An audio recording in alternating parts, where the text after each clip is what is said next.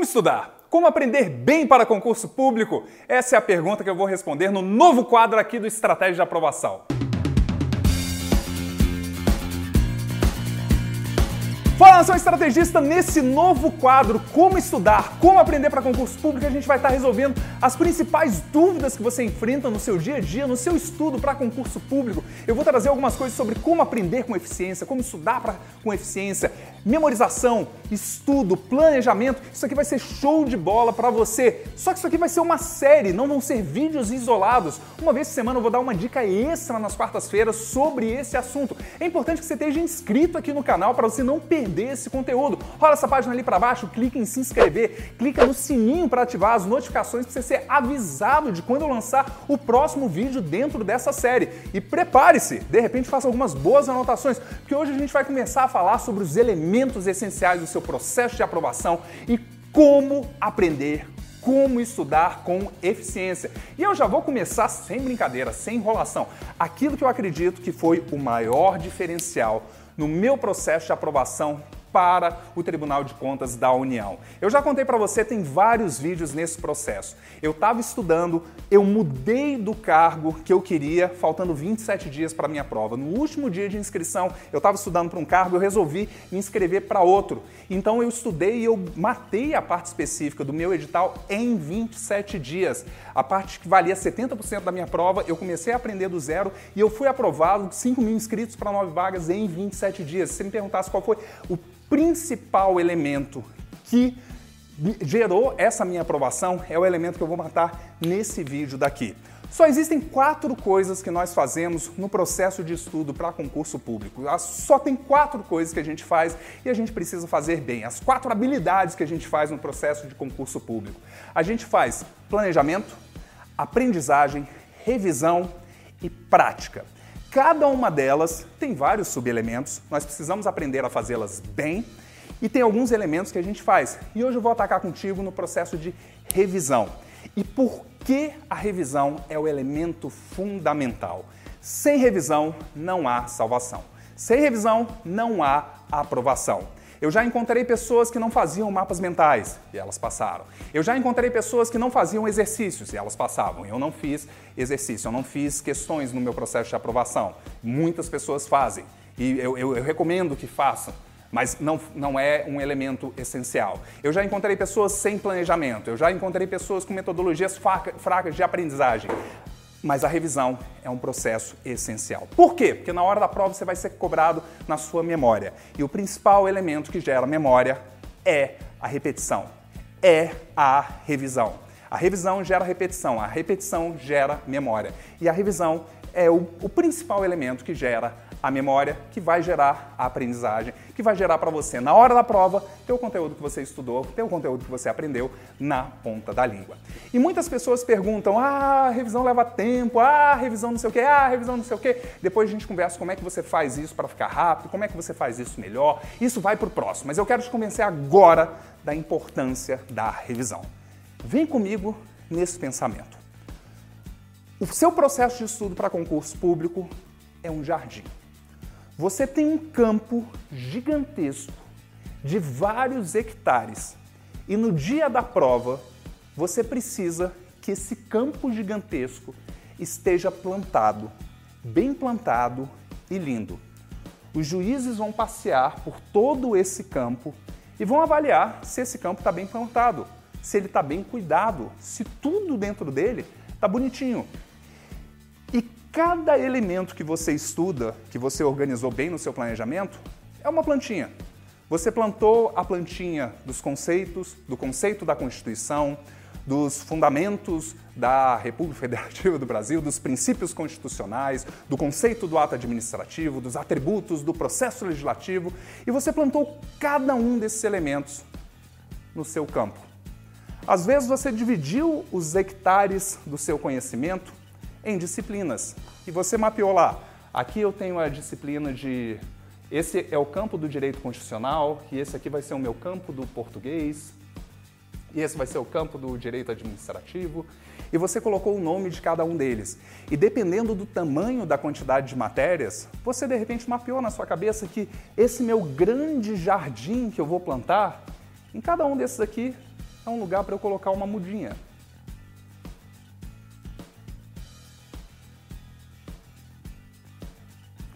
E aí você chega o seu momento de estudo.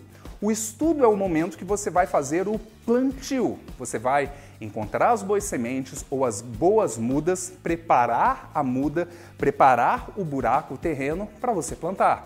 Então, digamos, por exemplo, que hoje você decidiu que você vai estudar direito administrativo, e você fez isso no planejamento, você fez uma boa sessão de estudos sobre direito administrativo, você plantou lá os atributos do, do, do, ato administrativo, os requisitos do ato administrativo. E você foi lá nesses dois buraquinhos que tinham para essas mudinhas. E você pegou a sua mudinha, opa, e você trabalhou aquela hora toda para você pegar essa mudinha aqui e você plantou nesse cantinho. Ah, show de bola! Que legal! Você fez o plantio dela ali. E aí? Um aluno bobo poderia incorrer no erro de que simplesmente ter plantado essa mudinha aqui estava ótimo. Porque o que, que ele pensa? Olha a quantidade de outras mudas que eu tenho que plantar só nessa matéria aqui. E olha a quantidade de outras matérias que eu preciso ainda plantar. E ele pensaria, eu preciso sair correndo nas outras matérias. Mas como um bom aprendiz, como um bom fazendeiro, o que, que você tem que saber? Se essa mudinha não for regada de hoje para amanhã, ela morreu. Simples assim. Se isso daqui não receber água, cuidado, de hoje para amanhã, ela morreu. Se essa plantinha não for regada entre amanhã e a semana que vem, ela morreu. Se essa planta não for regada a cada semana, até ela criar raízes no nosso inconsciente profundas o suficiente para ela conseguir pegar as águas do próprio solo e não precisar de um esforço do fazendeiro para ser aguada o tempo todo, ela vai morrer. O bobo, o iniciante, ele só vai focar em Plantar, plantar, plantar, plantar, plantar, plantar, plantar. E aí a gente vê o bobo que acha que a aprovação é chegar na, da primeira videoaula até a de número 700 e tantos. Eu não preciso anotar, eu não preciso revisar, basta eu chegar da primeira até a última videoaula. E aí ele chega, chega lá no final, e olha só que lindo, assisti a todas as videoaulas, li todos os PDFs, fiz todas as coisas. Mas quando ele chega no final e ele vai olhar tudo que ele fez, o que, que acontece? Todas as árvores que ele tem e todas as mudas que ele tem estão secas, estão mortas. Por quê? Da mesma forma que uma planta num quintal, o conhecimento na nossa cabeça, quando não tratado, quando não revisado, morre.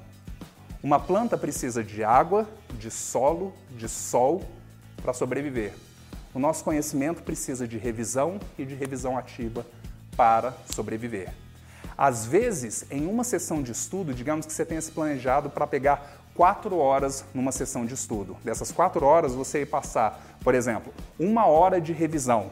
E nessa uma hora de revisão, você se planejou: eu vou conseguir jogar água nisso aqui tudo. E eu ia tirar essa última, as três horas, para plantar três coisinhas. Quer dizer, eu ia tirar três horas para plantar isso aqui e eu ia levar uma hora para jogar água nisso aqui tudo. E você perdeu um pouquinho de tempo, você perdeu tempo e, cara, não vai dar para fazer tudo. O que, que eu faço?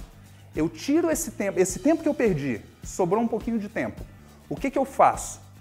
Eu avanço e planto mais um pouquinho ou eu tiro esse tempo para revisar isso tudo? Ora bolas! se você perdeu tempo, aconteceu um problema no seu dia a dia e você não tem o tempo todo, se você simplesmente não avançar no seu estudo, não tem problema nenhum. É simplesmente uma mudinha em um jardim gigante que você deixou de plantar. Você pode plantar amanhã, pode plantar um pouco depois. Em um jardim gigante, é meramente um pezinho velho que não tem problema você plantar amanhã. Mas se você deixar de cuidar da sua plantação, se você deixar de jogar água, jogar adubo, deixar de revisar aquilo que você já fez, é uma plantação inteira que vai secar. E se você disser eu deixo para revisar amanhã, primeiro que provavelmente você não vai fazer. E quando for fazer, vai levar muito mais tempo e muita coisa aqui já vai ter morrido que você deixou para depois. Revisão é o processo mais importante na sua aprovação. E nas próximas aulas, nessa série de como estudar e como aprender para concurso, a gente vai conversar sobre como revisar, com que frequência revisar. O que eu quero que você saia daqui é a importância da revisão. Sem revisão, não há salvação. Sem revisão, não há aprovação. Curtiu essa dica? Se você quer continuar recebendo essas dicas, lembra de estar inscrito aqui no canal, ativar as notificações, porque toda quarta-feira tem uma dica nova nessa série Como Estudar, Como Aprender. Todas segundas e sextas-feiras, outras dicas sobre a sua preparação para concurso público. Eu sou Vitor Ribeiro, esse é o Estratégia de Aprovação, a Rocha nos Estudos, e nos vemos no topo. Até o próximo! Isso aqui é fantástico. Isso aqui era como se fosse controle de constitucionalidade, que foram oito horas para aprender com anotações e tudo. Só que não foram revisadas. Tava tudo preenchido, tudo verdinho e ficou assim. Sabe em quanto tempo? Uma semana sem cuidar.